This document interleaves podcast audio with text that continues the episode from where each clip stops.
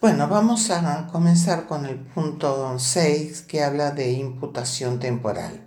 En la clase de hoy desarrollaremos el cuarto y último elemento del hecho imponible en el impuesto a las ganancias, que es el referido al aspecto temporal.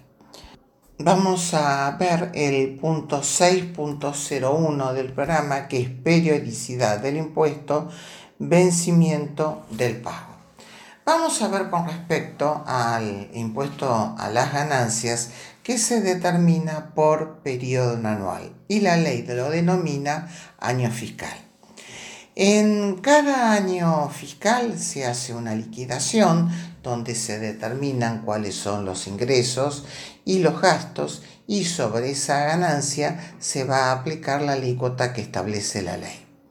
El impuesto que se liquida en forma anual no es un compartimiento estanco. ¿Por qué? Porque hay elementos que tienen incidencia en este ejercicio fiscal y se van a utilizar para ejercicios futuros. Tal es el caso que cuando un año el contribuyente detente un quebranto, ese quebranto es trasladable para ejercicios futuros.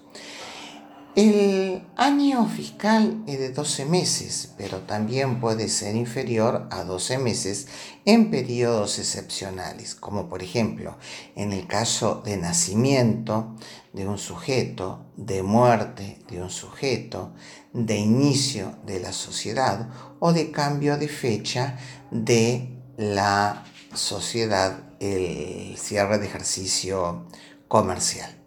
En esos casos, el periodo fiscal de 12 meses puede llegar a ser menor.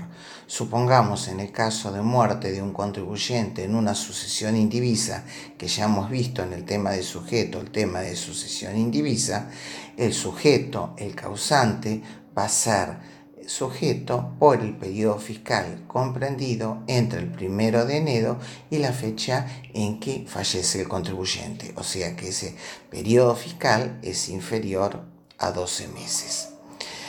Eh, las normas sobre el año fiscal van a ser diferentes si es personas humanas y sucesiones indivisas o si son empresas o sujetos personas ideales.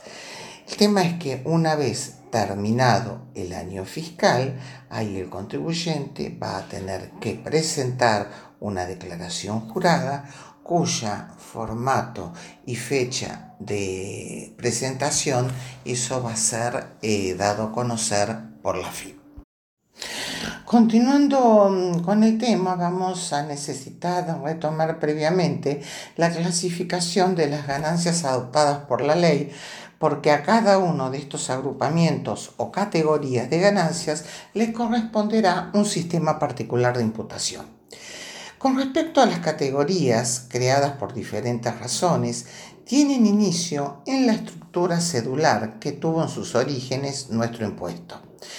En definitiva, el, impuesto cedular también tiene su origen en el derecho romano, porque en el derecho romano se pagaba por cédulas. Supongamos que había una cédula de comercio, una cédula de servicios, una cédula de servicios médicos, y esa cédula tenía un determinado valor que iba el romano y pagaba. Por cada actividad que tenía, tenía una cédula que tenía que pagar.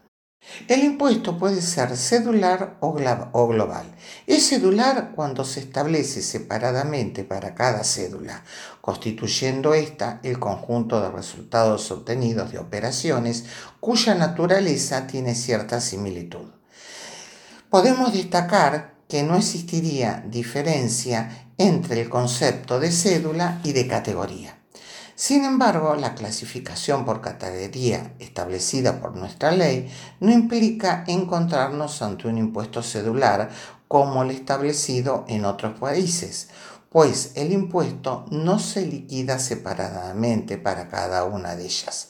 Concretamente, el impuesto a las ganancias establecido en nuestro país es de tipo global, por cuanto se aplica sobre el conjunto de las de cada contribuyente. El alcance de este agrupamiento es mucho menor, puesto que solo tiene el sentido de ordenar diferentes aplicaciones de normas para la construcción del balance impositivo, como por ejemplo las referidas a criterios de imputación que vamos a ver hoy, a deducciones personales y a las reglas sobre compensación de quebrantos. Vamos a empezar entonces con la primera categoría. Las rentas de la primera categoría surgen del artículo 44 de la ley y enuncia de una manera general las ganancias comprendidas en esta categoría, identificándolas con la designación de rentas del suelo.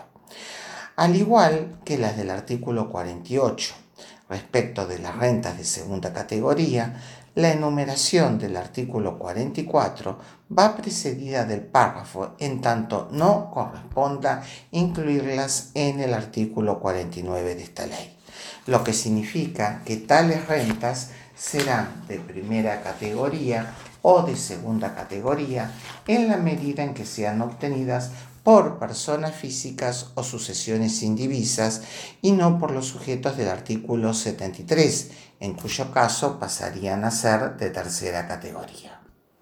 En general, la enumeración del artículo 44 incluye, aparte de los beneficios que vienen hacia el beneficiario, tanto en dinero como en especie, otros denominados rentas psíquicas, por gozar de ellas directamente el propietario o el beneficiario de una locación o arrendamiento cedido gratuitamente o a un precio determinado.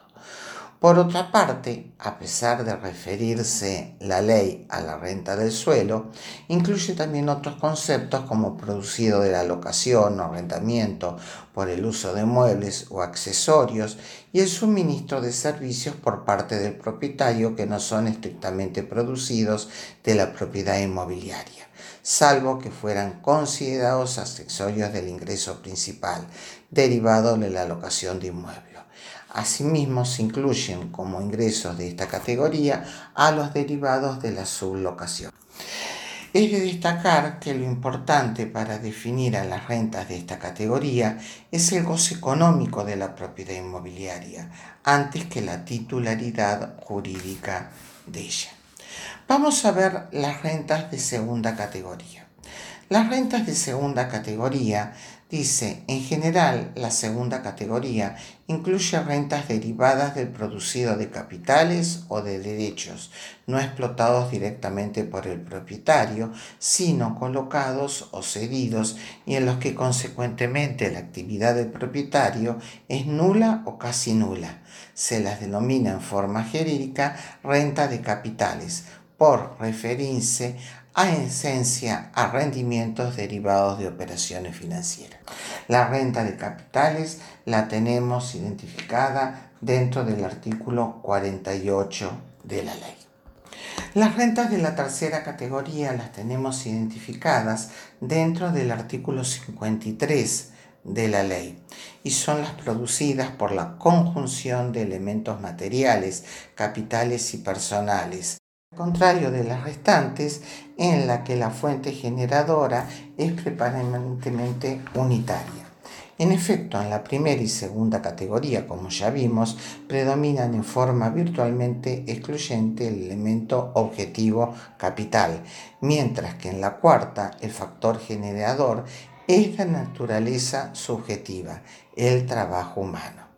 La ley enumera las ganancias de tercera categoría en el artículo 53 bajo el título Beneficios de las empresas. Desde un punto de vista muy general, esta denominación es razonable, pero ni bien se ingresa a un examen más riguroso, al ser advertida la diversidad de situaciones incorporadas a la tercera categoría, aquella queda desvirtuada por insuficiente. Un solo dato da prueba de esto, cual es que toda ganancia alcanzada por el tributo, no contemplada la anunciación legal de las restantes categorías, es por esa o la circunstancia de tercera categoría del 53G.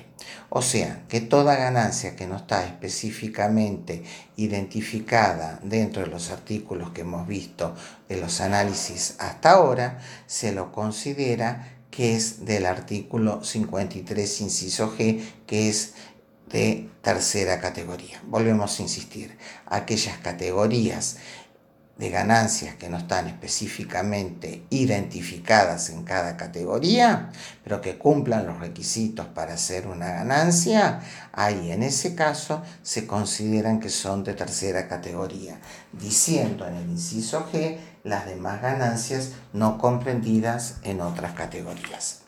No obstante lo expuesto, para continuar el análisis sobre el concepto de esta categoría con un criterio que aunque no totalizador resulta altamente significativo, podemos decir que son ganancias de la tercera categoría las obtenidas por las empresas. Esta definición nos da una idea central de la tercera categoría, aun cuando quedan fuera de ella situaciones límites o casos marginales. Por último, nos vamos a referir a las rentas de la cuarta categoría, que mm, el título con que se denomina en el artículo 82 de la ley son ingresos del trabajo personal en relación de dependencia y otras rentas. En esta categoría se hallan incluidas, entre otras, las rentas del trabajo personal en relación de dependencia, como así también los ingresos derivados del ejercicio de profesiones liberales. Corresponde ahora que nos remitamos a la ley para observar la enumeración de los artículos en cuestión. Vamos a ir analizando cada una de estas rentas y de los artículos pertinentes durante el transcurso de las sucesivas clases.